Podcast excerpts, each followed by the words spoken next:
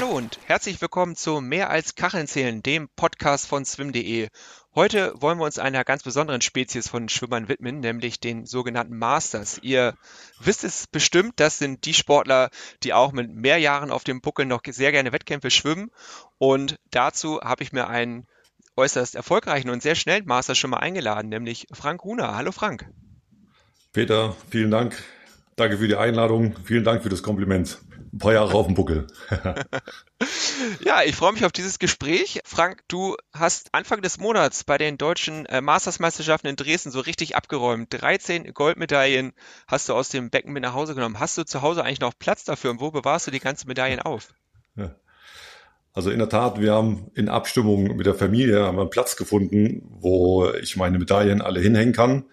Und das ist so eine lange Stange, die kann man so ein bisschen in der Länge ähm, ausziehen und passt sehr gut so in so eine bestimmte Ecke. Und da ist nicht mehr viel Platz, das stimmt. Ja, bevor wir da äh, noch konkreter aufgehen äh, oder darauf eingehen, auf das, was du im Wasser so zustande bringst, erzähl uns doch mal kurz, wie bist du zu dem Schwimmer geworden, äh, der du heute bist? Du hast, glaube ich, schon früh angefangen, oder? Ja, genau. Ähm, ich kann mich sehr gut erinnern, im Alter von fünf Jahren ähm, meine Mutter damals wollte mir das Schwimmen beibringen und ist mit mir dann schwimmen gegangen. Und ich kann mich erinnern, dass ich da geschrien habe und mich am Beckenrand festgehalten habe. Und dass eine andere Frau gesagt hat, quälen Sie doch das Kind nicht so. Und dann hat meine Mutter quasi entschieden, mich da an so eine Schwimmgruppe zu schicken. Und das war, wie gesagt, im Alter von fünf Jahren. Und von da ab habe ich mich dann ähm, weiterentwickelt zum Schwimmen. Bin dann, bin in Plauen geboren, dort in die Trainingsgruppe gegangen das lief ganz gut, äh, die, die Jahre dort im Plauen. Und dann mit zwölf Jahren bin ich dann an die Kinder- und Jugendsportschule äh, in Chemnitz gekommen. In der DDR gab es ja diese Sportförderung und die besonderen Bedingungen, die man hatte. Und äh, wie gesagt, mit zwölf Jahren bin ich dann nach Chemnitz gegangen, dort ins Internat und habe dann den Leistungssport dort bis 1991, glaube ich, dann aktiv betrieben. Ähm, ich glaube, die deutschen Meisterschaften waren in Hamburg 91, das war dann mein letzter Wettkampf. Und dann hatte ich ehrlich keinen Bock und keine Lust mehr auf Schwimmen und habe dann aufgehört. Ja, wie, wie lange hat diese Phase gedauert, in der du keinen Bock mehr auf Schwimmen hast? Wie, wie bist du zurück ins Becken gekommen? Ähm, das hat dann ungefähr gedauert bis 2010, 11, 12 so in der Drehe. Äh, bis dahin habe ich nicht wirklich im, im Becken trainiert. Ich hatte auch mal eine Trainingsgruppe, die ich betreut habe hier in Frankfurt. Ähm, ich habe primär ähm, Krafttraining, Fitness gemacht. Und ähm, das war dann so, dass wir ähm, regelmäßig so ab 2010, 11 sind wir in ein Hotel gefahren nach Österreich. Und die haben da eine sehr große Wellnesslandschaft und die haben dann 2014 einen 25 Meter Pool aufgemacht.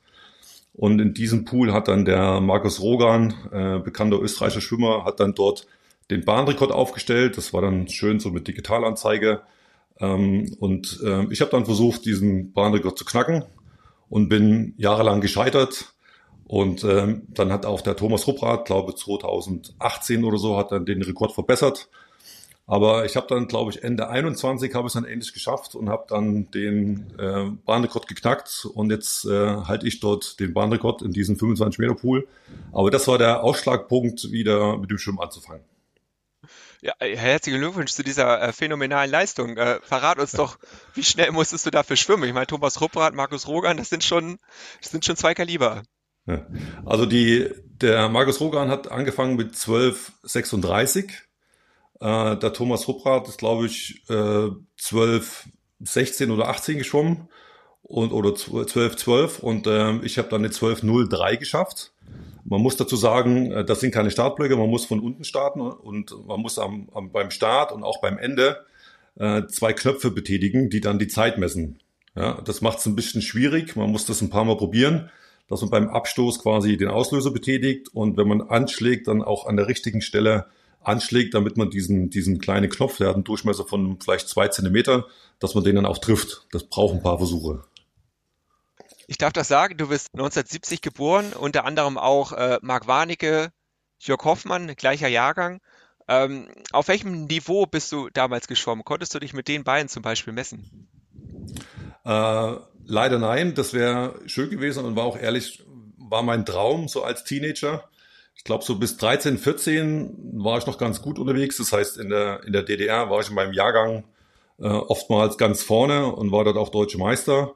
Aber so ab 14, 15 habe ich mich dann nicht mehr so entwickelt wie andere. Und mein großer Traum war es in der Tat mal gewesen, an WM oder gar Olympia teilzunehmen. Und das habe ich nie geschafft. Und ähm, ähm, ich habe zumindest damals für mich jetzt keine, kein weiteres Potenzial gesehen. Ähm, das Training war gut. Ich habe mich da schon immer reingehangen und es hat mir auch ehrlich immer alles Spaß gemacht. Aber dann musste ich einsehen, dass der Aufwand und das, was am Ende rauskam, ähm, nicht mehr zu rechtfertigen waren. Und dann habe ich dann für mich gesagt, dann hörst du auf und machst was anderes. Ja, das ist ja auch so eine Zeit, wo natürlich viele Eindrücke auf einen jungen Menschen einprasseln und wo viele dann natürlich auch irgendwann mit dem Sport aufhören und äh, sich andere Betätigungsfelder suchen. Du sagtest, du hast so ungefähr 2010, 2011 äh, in diesem Schwimmbad in Österreich dann wieder angefangen. Wie, wie, wie ging es weiter? Wann bist du die ersten Wettkämpfe geschwommen? Ja, also die, wie gesagt, ab 2010 habe ich bin ich vielleicht ein, zweimal die Woche in den Pool gegangen und habe dann versucht, ein bisschen zu sprinten. Ähm, so habe ich mich dann äh, wieder angefreundet mit der Situation im Wasser. Ähm, dann gab es eine beruflich recht schwere Zeit. Äh, das war so 2017, 2018, wo ich extrem viel gearbeitet habe und dort dann auch an, eine, an einen Punkt gekommen bin, wo ich eine kleine Auszeit gebraucht habe. Und in der, in der Zeitspanne, das waren so fünf, sechs Wochen, ähm, war es einfach so, dass mir empfohlen wurde, wieder mehr Sport zu machen. Und äh, das war so glaube ich, im Februar 2018, Februar, März. Dann habe ich wieder angefangen, quasi vier, fünf Mal die Woche früh zum Training zu gehen. Und dann in der Tat ging es dann auch relativ schnell, dass wieder ganz gute Geschwindigkeit hinkam. Und dann war, glaube ich, im April oder im Mai 2018 dann der erste Wettkampf in Wetzlar, äh, die deutschen Meisterschaften, lange Strecke, glaube ich. Und das war dann der erste Wettkampf bei den Masters. Das heißt, du hast ja zwischendurch quasi 20 Jahre, vielleicht sogar ein paar mehr ausgesetzt. Ähm, wie war so das Gefühl beim ersten Mal schwimmen? Ist das immer noch in einem drin oder wie hast du das wahrgenommen? Also was auf jeden Fall sofort wieder da war, war äh, der Spaß und die Freude, ähm, die mir einfach das Schwimmen bereitet. Wie gesagt, ich habe das auch früher zu 95 Prozent genossen, auch wenn wir pro Woche ähm, 70, 80 Kilometer geschwommen sind. Und ähm, ich genieße jetzt genauso 95 Prozent der Trainingseinheiten, einfach ähm, ins Wasser zu gehen, das Gefühl zu genießen und sich zu freuen, wenn man irgendwie eine kleine Verbesserung feststellen kann. Ja, auf dein Training äh, möchte ich gleich gerne noch mit dir eingehen. Vorher einmal, damit wir wissen, worüber wir sprechen. Du bist unheimlich vielseitig. Du hast allein in diesem Jahr in allen Disziplinen oder in allen Lagen mindestens einen deutschen Rekord aufgestellt, also in Delfin, Rücken, Brust, Kraul und Lagen. Ähm, hast du trotzdem eine Lieblingslage? Ähm, also grundsätzlich äh, mag ich es sehr, dass äh, auch im Training sehr, sehr viel Abwechslung ist. Ja, ich bin Verfechter äh, des Lagentrainings, auch um Verletzungen und einseitige Belastung irgendwie vorzubeugen. Und ich habe ehrlich keine Lieblingsstrecke, keine Lieblingslage, sondern das schwankt immer. Es ist immer so, dass mal eine Lage besonders schlecht läuft und eine dann besonders gut. Und dann wechselt es so, dass ich am liebsten dann die Lage schwimme, die mir im Moment auch dann am meisten Spaß macht und die gut läuft. Ja. Es ist niemals hier alles konstant, sondern äh, zwei Wochen lang geht Kraul gut und dann plötzlich in der dritten Woche geht Kraul viel schlechter und äh, man wundert sich warum und dafür geht dann der Rücken gut. Und dann äh, ist immer irgendetwas, was äh, irgendwie positiv ist und, und, gut läuft. Das Highlight für viele Masterschwimmer dieses Jahr ist die Weltmeisterschaft in Japan vom, ich glaube, 5. bis 11. August ist der Termin. Äh, ja. Auch du wirst dabei sein. Ich kann mir vorstellen, bei deiner Vielseitigkeit war es unheimlich schwer, sich da auf fünf Strecken zu reduzieren, denn das ist das Limit, das der Weltverband setzt für, für die Anmeldung. Wie bist du da vorgegangen? Wofür hast du dich entschieden? Ähm, ich denke, das Lagenschwimmen ist das, wo ich mir persönlich die, die größten Chancen äh, ausrechne, vielleicht einen Weltmeistertitel zu schaffen. Das heißt, die 200 und die 400 Lagen waren für mich gesetzt. Ähm, das habe ich auch gemeldet. Und dann habe ich einfach die Weltbestlisten studiert und versucht noch irgendwo rauszubekommen in anderen Kontinenten, was andere Sportler schwimmen und wer eventuell teilnimmt. Und es ist sehr schwer, das abzuschätzen, weil eben die, die Informationen über die anderen Sportler nicht so umfangreich verfügbar sind. Ähm, deswegen habe ich mich einfach maximal breit aufgestellt. Also ich schwimme noch eine Rückenstrecke, eine Bruststrecke und dann noch eine Kraulstrecke. Und ähm, dann hoffe ich mal, dass auf einer Strecke es irgendwie klappt. Das heißt, es ist ja aber schon, schon wichtig, auch dich vorher zu informieren, auf wen du da treffen könntest. Ja, aber das ist so eine Routine, die ich vermute mal eigentlich jeder, jeder Sportler macht. Ähm, sich vorher zu informieren, in welchen Lauf startet man, wer nimmt teil, wie schnell könnten die sein. Das ist dann auch eine gewisse Vorbereitung für das Rennen selber, dass man so ein bisschen einen Rennplan im Kopf hat und sich was überlegt, okay, wie gehe ich mit der Situation um, wer steht wo, was könnte passieren im Rennen. Das sind alles so Überlegungen, die gehen schon Wochen vor dem Rennen los. Ja, aber erstmal hat man ja die Anmeldung und gerade beim, beim Masterschwimmen, also gerade international, weiß man ja eigentlich fast gar nicht, wer dann wirklich antreten wird, oder? Genau, also speziell die, die Sportler aus Amerika, da ist mir aufgefallen, dass die recht selten an internationalen Wettkämpfen teilnehmen, obwohl dort sehr, sehr starke Schwimmer sind. Also ich hoffe, dass da schon einige teilnehmen. Und äh, speziell aus, aus Japan ist, äh, bin ich ganz fest überzeugt, dass es dort auch Sportler gibt, die plötzlich irgendwie wie Pilze aus dem Boden schießen und dort äh, tolle Leistungen bringen werden. Ja, also gerade Japan ist ja auch äh, bekannt. Einerseits für starke Schwimmer bei Olympia und Weltmeisterschaften, aber auch gerade was äh, Sport im gesetzteren Alter angeht. Also von daher bin ich auch, äh, auch sehr gespannt, was, was da kommen wird. Äh, ja, was nimmst du dir vor? Sind das eher Medaillen, sind das Zeiten oder Erlebnisse? Wo, wo, worum geht's hier bei so einer Weltmeisterschaft? Also sportlich ist es schon so, dass ich ähm, schon den Traum habe, dass ähm, ich mit einer Goldmedaille nach Hause komme. Also das wäre mein, mein, Ziel. Ähm, sportlich, ähm, das, das Thema Erleben spielt natürlich auch eine Rolle. Ich war letztes Jahr ja mit meiner Familie, mit meiner Frau, meiner Tochter auch in Rom gewesen. Ähm, das war, also die ganzen Tage, die wir da waren, das war wirklich ein Riesenerlebnis, äh, die Veranstaltung gemeinsam zu erleben, die Stadt zu erleben, die Atmosphäre, das war wirklich beeindruckend. Und äh, deswegen haben wir zu dritt gesagt, wir reisen jetzt auch alle wieder gemeinsam nach Japan, nach Fukuoka. Und äh, bin sicher, das wird für alle uns drei ein riesen tolles Erlebnis, das alles, äh, alles mitzubekommen und live dabei sein zu können. Äh, wie lange seid ihr dann vor Ort? Also die, die Schwimmwettbewerbe im Becken gehen über eine Woche. Verlängert ihr dann euren Aufenthalt noch ein wenig? Also wir sind, glaube ich, in Summe zwölf Tage oder sowas sind wir dann vor Ort. Ähm, wir fliegen dann zurück über, über Hongkong und machen da nochmal einen Stopp. Ähm, das ging leider nicht länger, weil wir vom Resturlaub äh, für, für das ganze Jahr schon gut ausgebucht waren und keine Tage mehr frei hatten. Wie sieht es allgemein äh, in, in Japan aus mit Hotels? War das schwierig, da noch was zu bekommen für diese Zeit? Also meine Frau, würde ich sagen, die ist so ein äh, Buchungsexperte. Die hat schon letztes Jahr ähm, geschaut, wo gibt es eine Unterkunft, die nah an der Schwimmlocation ist. Und wir hatten in der Tat dann auch letztes Jahr schon die Unterkunft gebucht und auch sehr günstig, also extrem günstig. Was äh, Herausforderung war, waren die Flüge. Also ähm, wer sich damit beschäftigt, die Flugpreise sind ja regelrecht explodiert in den letzten Monaten und leider auch nicht wieder zurückgekommen. Das heißt, wir haben recht viel Geld investiert allein für die Flüge. Nun sind kurz vor den Masters auch die Profis in, in Japan am Start. Ich glaube, da liegen ein paar Tage dazwischen, aber ist das äh, eine Option für dich, dir sowas anzugucken dann vorher noch? Ähm, ich glaube, wenn es sich mal ergibt, ähm, dann würde ich das schon gern noch mal sehen. Ähm, von der Reiseplanung her und vom Urlaub war es dies Jahr nicht möglich.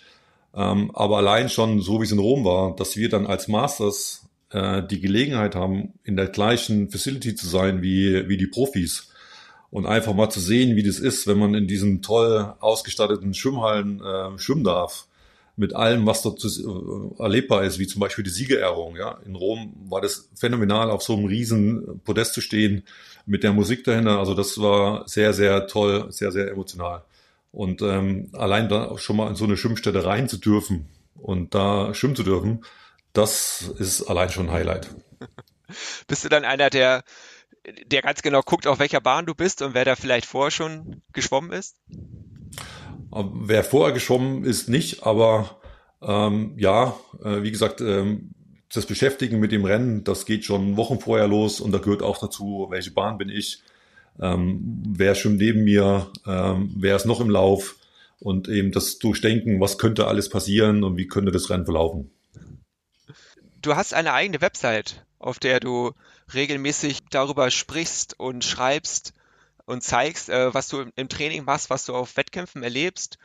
Äh, warum machst du das? Also ich habe einfach damit angefangen, weil, weil das Spaß macht. Ähm, ich komme ja ursprünglich auch aus der, aus der Informatik. Das heißt, ich habe Informatik studiert und habe auch früher viel äh, programmiert und so weiter. Und ich habe dann einfach, als ähm, ich mit dem Schwimmen wieder mehr losgelegt habe, einfach mal angefangen, okay, jetzt baust du dir mal eine Webseite auf und guckst mal, wie das geht. Und ähm, das ging dann ratzfatz. Das heißt, mit den Möglichkeiten, die man heute hat, ist das alles eigentlich kein, es ist kein Programmieren mehr, sondern man, man baut sich einfach wie so ein, wie so ein Baukasten alles zusammen.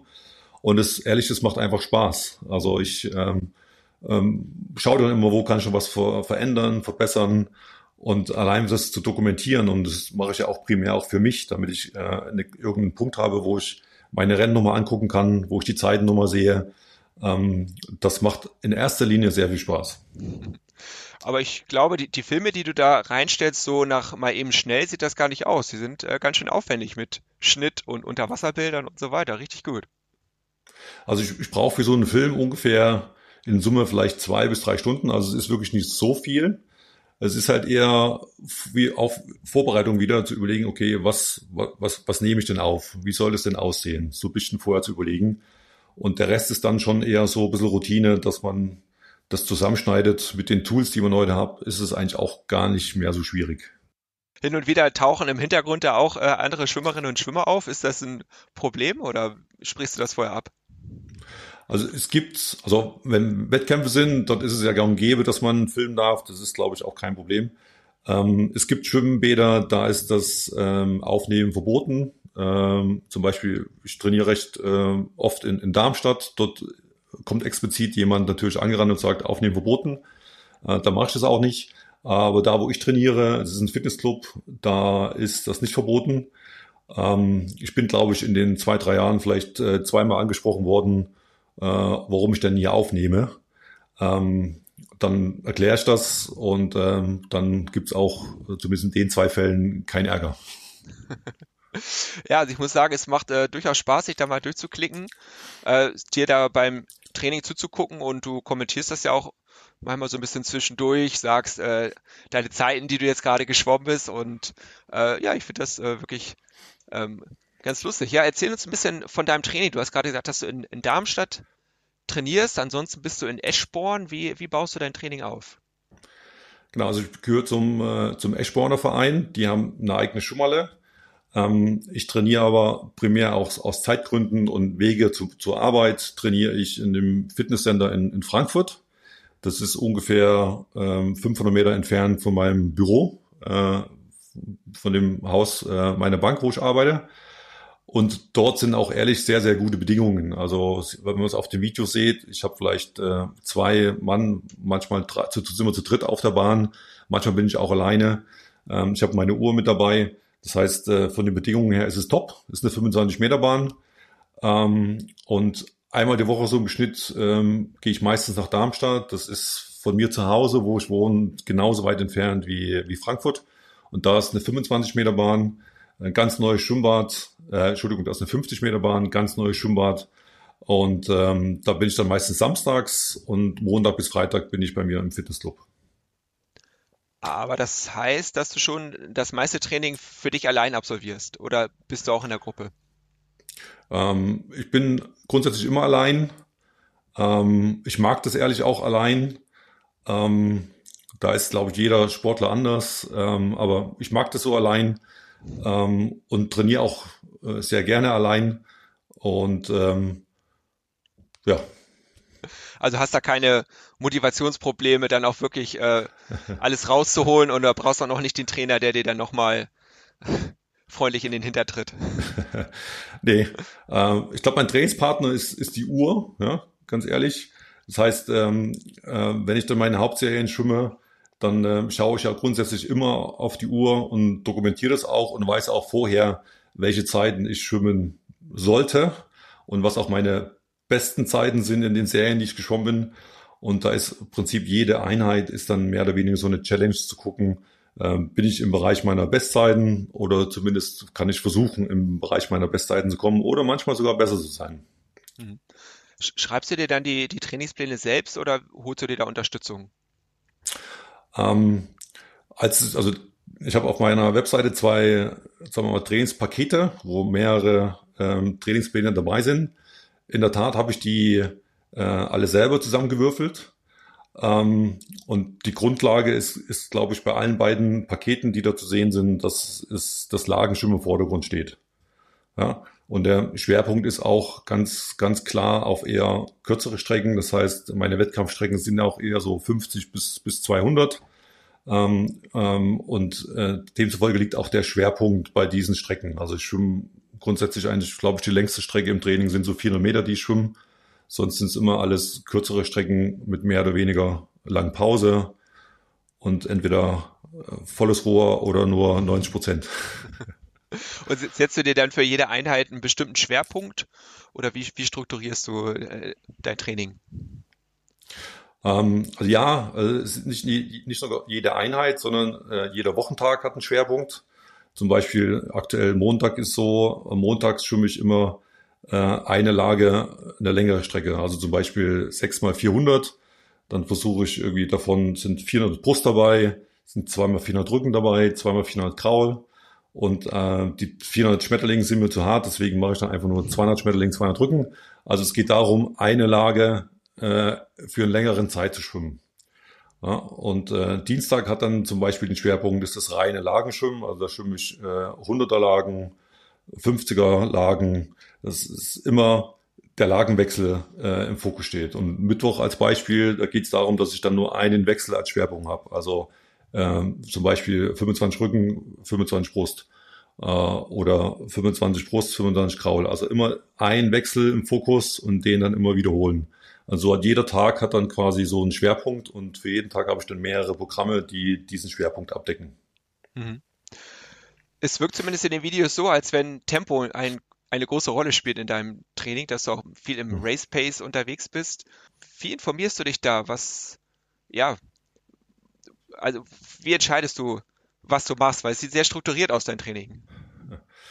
Ja, also ich glaube, wie, wie ich gerade beschrieben habe, die, äh, die Trainingsprogramme, die ich aktuell schwimme, das ist jetzt schon mein Schwerpunkt, glaube ich, in den letzten zwei, drei Jahren gewesen. Das heißt, ähm, ich versuche relativ wenig zu ändern an diesem Programm, aber ich versuche natürlich, mich trotzdem innerhalb der Programme zu verbessern. Das heißt, ähm, Ziel für jede Einheit ist dann schon zu gucken, ähm, zu den Zeiten zu kommen, die ich schon mal erreicht habe oder sogar noch ein bisschen besser. Und Ziel ist es aber auch, da haben wir noch gar nicht drüber gesprochen, äh, von der Technik her eben so das Ganze abzudecken, dass man überhaupt in der Lage ist, Zeiten zu schwimmen, die man schon mal vor zwei oder drei Jahren geschwommen ist. Denn jeder Masterschwimmer kennt das. Äh, es wird von Jahr zu Jahr schwerer, die Zeiten zu halten. Nicht nur alles bedingt, da gab es ja sehr schöne Artikel äh, in den letzten Wochen in den Zeitungen, ähm, sondern allein von der Technik her, ähm, wenn man nichts dafür tut, wird man grundsätzlich immer schlechter, obwohl man das gar nicht merkt. Und man muss permanent dran arbeiten, dieses Technikniveau auch zu halten. Und beides zusammen, also der Fokus auf die Geschwindigkeit mit der passenden Technik, dann kann es gut klappen, gewisse Geschwindigkeiten dann auch zu halten. Ja, wenn du das so sagst, ähm, wie, wie, wie machst du das? Wie, wie kontrollierst du deine Technik? Machst du Unterwasseraufnahmen, die du analysierst, dann allein oder auch mit jemand anderem zusammen? Also in der Tat, ähm, ich habe eine kleine äh, Unterwasserkamera und im Durchschnitt so alle vier Wochen stelle ich die dann einfach äh, ins Wasser und guck mir dann, die steht dann so eine halbe Stunde im Wasser. Und wenn ich dann meine Serie geschwommen bin, dann gucke ich mir dann die Passagen an, die mich im Moment interessieren. Und in der Regel finde ich dann immer irgendwelche Teile, äh, indem ich einfach meine Technik vergleiche mit Unterwasseraufnahmen von Spitzenschwimmern und dann sieht man Unterschiede und dann kann man sehen, okay, daran sollte ich arbeiten und dann versuche ich das in den nächsten Wochen auch zu machen, indem ich dann beim Einschwimmen immer versuche, daran äh, Änderungen vorzunehmen und dann auch in den Hauptserien auch, äh, so dass man einfach nicht nur die 25 Meter locker abschwimmt, sondern möglichst auf jeder Bahn im Kopf zumindest irgendein Thema hat, was man verbessern kann. Mhm. Du hast schon den man muss es so sagen, den körperlichen Abbauprozess angesprochen. Normalerweise sagt man, das geht schon so mit 30 Jahren ganz langsam los, dann mit 40 Jahren ein, ein bisschen, bisschen stärker. Äh, jetzt bist du ungefähr seit zehn Jahren, kann man sagen, als Masterschwimmer unterwegs. Hast du da eine Entwicklung feststellen können? Weil wenn ich mir deine Zeiten angucke, kann ich mir kaum vorstellen, dass es da äh, weit nach unten gegangen ist bisher. Ja, ich glaube, jeder, jeder Mastersportler kann einige Beispiele aufzählen, ähm, wie sich der Alterungsprozess quasi auswirkt, nicht nur im täglichen Leben, sondern auch im Training und im Wettkampf. Also ja, es ist einfach so, dass äh, vor allen Dingen die Regenerationszeit äh, wird länger. Also von einem Tag auf den anderen wieder sich so zu erholen, dass man wieder gut trainieren kann, das ist mit Sicherheit ein großes Problem. Ähm, was, was besonders reinschlägt, ist, glaube ich, auch die Flexibilität und die Gelenkigkeit. Äh, man muss mit zunehmendem Alter oder man sollte mit zunehmendem Alter mehr Zeit investieren, um noch halbwegs gelenkig zu bleiben, äh, um die Technik zum Beispiel auch überhaupt ausführen zu können. Äh, wenn ich, wenn ich die, die Arme über den Kopf nicht sauber zusammenbekomme, ähm, dann habe ich sofort riesen Widerstand im Wasser. Und wenn ich daran nicht arbeite, dann kann ich noch so viel trainieren. Die, die Zeit wird immer langsamer werden. Ja, das Thema Kraft, Krafttraining ist ein, ist ein Thema, also es gibt viele Sachen, wo ähm, man wirklich merkt, ähm, da ist was, was ähm, das Ganze etwas schwerer macht. Mhm. Das meiste davon findet ja an Land statt. Also wie, wie wichtig ist dir das Landtraining und was, was machst du da? Hm. Also Landtraining ähm, spielt schon eine große Rolle. Ähm, das, wie gesagt, für mich sind das zwei Sachen. Das eine ist die ähm, Flexibilität, das Dehnen. Ähm, das ist etwas, was ich quasi grundsätzlich, was ich grundsätzlich vor jeder Schwimmeinheit mache. Das heißt, bevor ich ins Wasser gehe, stehe ich immer 20 Minuten äh, irgendwo rum und mache meine ähm, Aufwärmübungen. Ja, Ausschultern, Dehnen, ähm, Oberkörper, Beine, Knie. Ähm, das mache ich grundsätzlich immer vor jedem Training und auch genauso, wenn der Wettkampf da stattfindet, mache ich das genauso. Ja, und ähm, das hilft, denke ich, sehr. Und zum Thema Krafttraining, äh, was ich nicht mehr mache, ist äh, ins Fitnessstudio zu, sehen, Studio zu gehen. Also in den letzten ähm, fünf, sechs Jahren, glaube ich, habe ich das kein einziges Mal mehr gemacht, sondern ich bin jetzt eher mit, ähm, mit eigenem Körpergewicht unterwegs. Das heißt Sprünge, Klimmzüge zu Hause, Kniebeuge, Liegestütze. Das sind ganz einfache Übungen, die jeder überall machen kann. Und das versuche ich so zwei, maximal dreimal die Woche äh, dann zu Hause auch abzudecken. Ja, da gehört aber schon eine Portion Selbstdisziplin dazu, auch wenn du sagst, dass du jedes Mal 20 Minuten investiert bist, bevor du überhaupt ins Wasser springst. So bei den meisten ist es, glaube ich, äh, da werden die Arme ein bisschen rechts rum gedreht und dann nochmal links rum und dann geht's ins Wasser. Ist das aber auch so, so ein bisschen dein Geheimnis? Ja, mag sein. Also ähm, wenn du das jetzt so sagst, also mir fällt auf, ähm, gerade bei den Trainingseinheiten zumindest gibt's recht selten Leute, die vor den Einheiten sich hinstellen und noch ein bisschen mit den Armen drehen. Das sieht man eher bei den, bei den Profis im Masterbereich, glaube ich, relativ wenig. Aber ich bin zumindest überzeugt davon, dass das, das hilft. Und wenn ich mal aus Zeitgründen einfach keine, äh, nicht dazu komme, diese 20 Minuten zu investieren, dann merke ich auch, dass äh, beim Schwimmen irgendwas klemmt, schleift und die Bewegung einfach schwerer äh, durchzuführen ist. Ja, das heißt, ähm, wenn man einen Benefit erkennt, dann ist man, glaube ich, auch mehr bereit, diese 20 Minuten zu investieren. Mhm. Zusammengerechnet denen Krafttraining, Wassertraining, da kommen eine ganze Menge an Einheiten zusammen. Kannst du sagen, wie viele Stunden du in etwa in der Woche in deinen Sport investierst? Also denke morgens, ähm, wie gesagt, ich bin um, um 6 Uhr in der Schwimmhalle, ja, wo die meisten noch, noch schlafen. Und ähm, ich bin dann mit, mit Umziehen, Anziehen, Dehnen und meiner Wassereinheit, ich brauche so ungefähr eine Stunde 45. Und ähm, dann geht's ins Büro beziehungsweise ins Homeoffice äh, zur Arbeit. Und so Thema äh, Stretchen oder Krafttraining, das ist dann etwas, was ich dann eher so abends noch vor dem Abendessen mache. Das heißt so von fünf bis sechs nochmal eine Stunde. Ähm, und das ist so mein, mein, mein Wochenpensum. Das heißt, ähm, sagen wir, zehn Stunden ist allein das Schwimmen die Woche. Und dann kommen vielleicht noch drei Stunden mit äh, Krafttraining und Stretchen dazu. Das ist weitaus weniger, als manche Triathlon-Sportler investieren. und es muss vor allen Dingen vereinbar sein mit dem Familienleben. Ja, das war der nächste Punkt, den ich gerade ansprechen wollte. Du arbeitest Vollzeit in der Bank, hast du schon gesagt. Äh, dazu hast du eine Familie, hast eine Tochter. Ähm, wie managst du das, dass da keiner drunter leiden muss unter dem, deinem Training? Ja. Also in, in, der Tat bin ich der Meinung, dass äh, Training früh morgens, wenn übrigens meine Mädels noch im Bett liegen, ähm, ist, ist die Methode, um ähm, die Auswirkungen für die Familie noch relativ klein zu halten. Also ich finde es viel, sag mal, schlimmer, wenn man abends nach der Arbeit dann noch zum Training geht und kommt dann erst um zehn nach Hause. Das ist fürs Familienleben noch, denke ich, viel schlimmer. Und so bin ich dann, äh, sagen wir, zu normalen Zeiten wieder nach Hause. In Homeoffice-Zeit bin ich dann um kurz vor neun zu Hause. Ähm, und äh, wenn ich dann ins Büro doch gehe, dann bin ich dann auch zu humanen Zeiten zu Hause und bin dann zumindest abends ähm, für die Familie da. Und zumindest, äh, ich bin Verfechter äh, davon, dass man als Familie wenigstens eine Mahlzeit zu, zusammen einnimmt. Und das gelingt uns zumindest abends dann immer jeden Tag eigentlich. Ähm, auf welche Wettkämpfe konzentrierst du dich im Jahr? Es gibt ja doch eine ganze Bandbreite. Es gibt Meisterschaften, es gibt Mannschaftswettkämpfe, dann jetzt die Weltmeisterschaft in Japan. Es gibt auch Wettkämpfe äh, im Jugendbereich, wo man natürlich auch als Masters äh, mitschwimmen kann. Wie, auf welche Wettkämpfe konzentrierst du dich im Jahr? Hm. Also in der Tat, konzentrieren heißt jetzt für mich, ähm, dass ich ähm, nicht nur das normale Training durchführe, sondern auch das sogenannte Tapering dann quasi stattfindet, um sich auf diesen Höhepunkt vorzubereiten. Und diese Vorbereitung in der Tat mache ich nur recht selten. Also nur auf Wettkämpfe, wo ich wirklich das Ziel habe, maximale Leistung äh, rauszukitzeln. Das ist natürlich für die WM. Und ähm, das war dieses Jahr noch kein einziges Mal der Fall. Also ich habe alle Wettkämpfe, die ich gemacht habe, äh, aus dem Training heraus, weil eben das große Ziel ist äh, Weltmeisterschaft. Ähm, aber ich glaube, letztes Jahr für Rostock die Kurzbahnmeisterschaften, da habe ich mich auch entsprechend vorbereitet.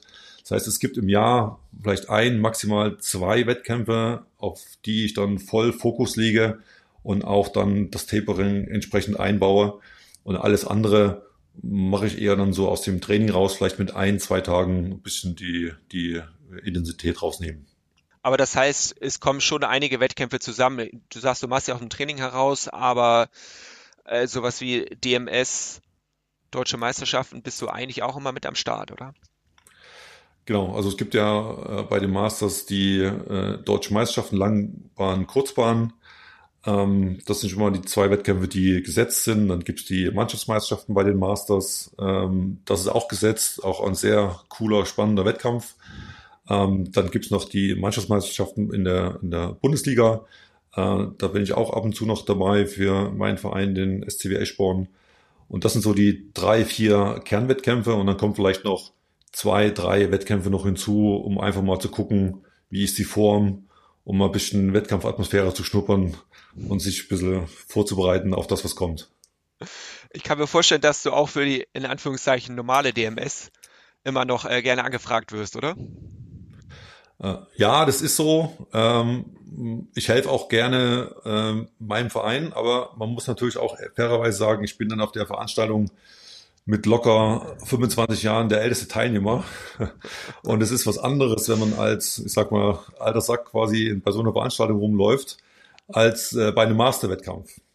Äh, aber solange ich zumindest noch von der Leistung her da in der dritten Bundesliga sind unsere Männer vom SCW Eschborn, so, sofern ich da noch so im guten Mittelfeld liege, ähm, ist das schon okay. Ja, kommen wir nochmal zurück zu, zu Masters-Wettkämpfen. Wie, wie nimmst du da die Stimmung wahr? Wie, wie gefallen dir Masters-Wettkämpfe? Also, ich finde Masters-Wettkämpfe sind wirklich ein Highlight. Das muss man mal erlebt haben. Und ich erzähle auch im Freundeskreis und auch in der Familie erzähle ich das immer.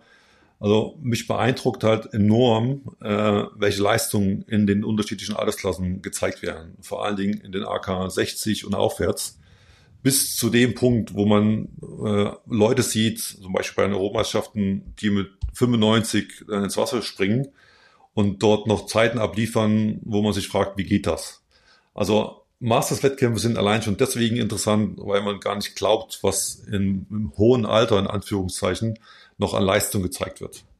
Und das ist nicht nur in Deutschland, sondern wenn man sich mal die, die Weltbestenlisten anguckt oder auch mal aus Spaß die, die Liste der Weltrekorde, es ist ähm, für mich auch unvorstellbar, wie Leute in bestimmten Altersklassen es geschafft haben, diese Zeiten aufzustellen.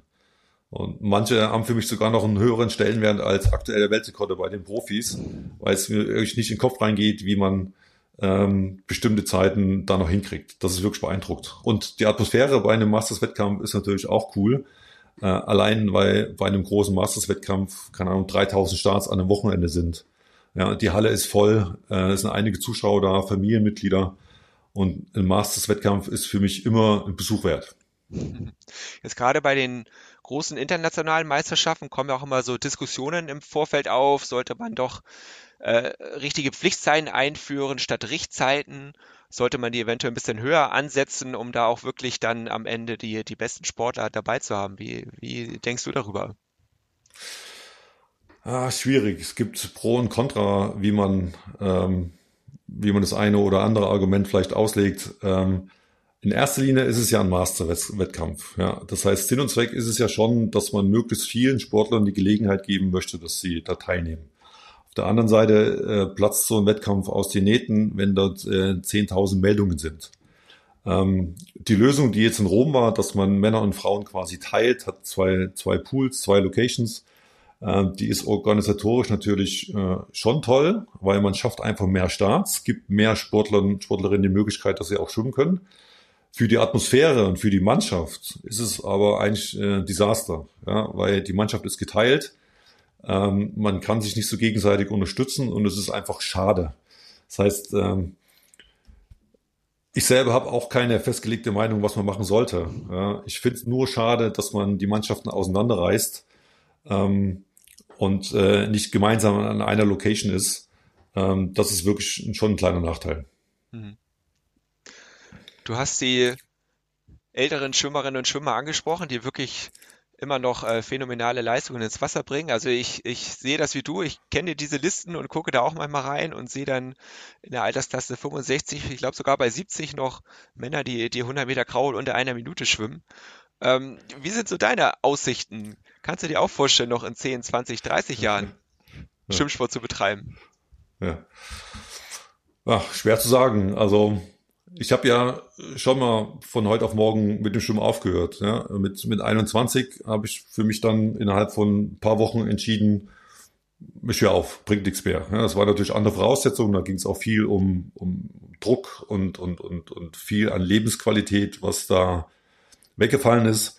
Also ich kann mir schon vorstellen, dass ich irgendwann in der nächsten Zeit sage, ich mache mal eine Pause oder ich höre auf. Ähm, solange es aber noch so Spaß macht wie jetzt und ich auch wirklich, wie gesagt, 95 Prozent gerne zum Training gehe, äh, habe ich jetzt keine Zeit vor Augen, wo ich denke, es ist irgendwann Schluss. Ähm, was man auch nie weiß, ist, wie es mit Verletzungen oder was auch immer aussieht, was natürlich irgendwann passieren kann. Toi, toi, toi, dass es jetzt in den letzten drei, vier Jahren bei mir eigentlich so gut wie nichts war. Ähm, aber ich habe keine konkreten Pläne, äh, wo ich sagen würde, ich mache noch drei Jahre oder fünf Jahre oder ein Jahr, sondern auf jeden Fall so lange, solange Spaß macht. Würdest du dem Masters Schwimmsport manchmal ein bisschen mehr Aufmerksamkeit wünschen? Ähm, ja, auch die Diskussion haben wir auch öfters so im Freundeskreis, Familienkreis. Ähm, generell hat der Mastersport oder wenn man es noch weiter fasst, äh, generell hat der Sport viel Aufmerksamkeit verdient, weil sowohl die Profis als auch die Masters, egal welche Sportart, viel Zeit und auch viel, teilweise viel Geld investieren, um eben das zu tun, was sie, was die Leute am liebsten machen, nämlich Sport. Ähm, und wenn man das alles mal jetzt mit ein bisschen Abstand betrachtet, dann reden wir vielleicht von, weiß ich, fünf Millionen Sportler in Deutschland. So, jetzt äh, ist die Herausforderung, wie kann man fünf Millionen Sportlern mehr Aufmerksamkeit schenken? Das ist in der Tat nicht einfach. Ähm, aber es ist schon mal ein großer Schritt getan, dass es zumindest im Schwimmen ähm, große Wettkämpfe gibt. Es gibt deutsche Meisterschaften, wo jeder teilnehmen kann, weil die Pflichtzeiten relativ niedrig sind.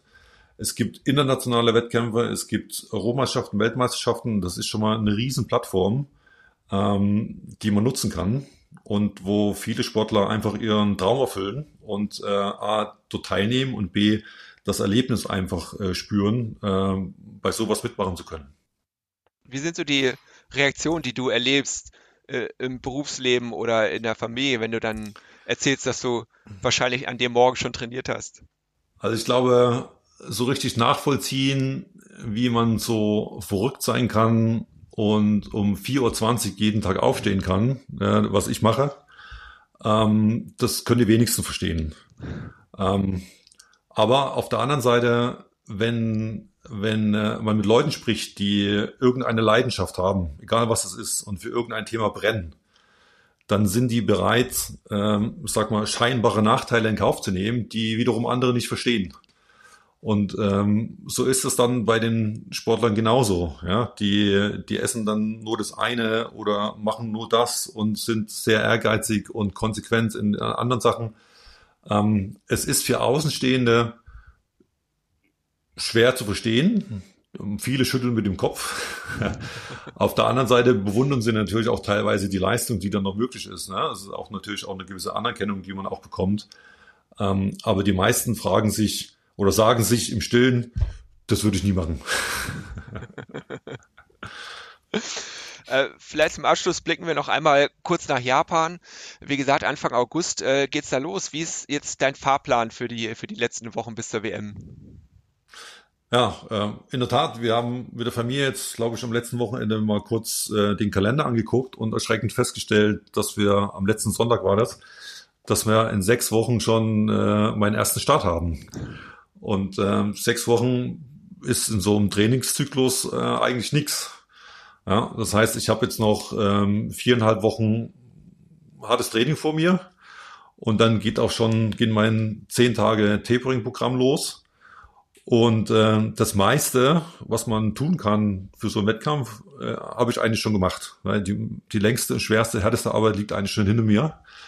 Und äh, die letzten vier Wochen freue ich mich eigentlich drauf. Und was immer gut ist, ist dann äh, zu spüren, und hoffentlich passiert das jetzt auch, dass in der Tapering-Phase man merkt, wie die Geschwindigkeit noch ein bisschen zunimmt, äh, man selbstbewusster wird, weil man merkt, oh, da geht was und ich freue mich eigentlich auf die Zeit und ich hoffe, äh, das kommt auch genauso, wie ich mir das vorstelle. Ja, das wünsche ich dir natürlich auch. Was, was muss in Japan passieren, dass du hinterher sagst, das war genau die Weltmeisterschaft, die ich mir gewünscht habe? Ja, wie gesagt, ähm, wenn ich einmal auf dem Treppchen stehen würde, äh, ganz oben, das wäre sportlich ein Highlight. Ähm, das wäre ein Punkt. Und das zweite ist, wenn wir als Familie zurückkommen und genauso begeistert anderen Leuten berichten können von unseren Erlebnissen dann in Japan, von der Veranstaltung, von allem drumherum, äh, genauso wie das letztes Jahr in Rom war. Und wir dann noch lange Zeit da zurückblicken können und sagen, das war, das war toll. Und was wir da gesehen und erlebt haben, das erlebt nicht jeder.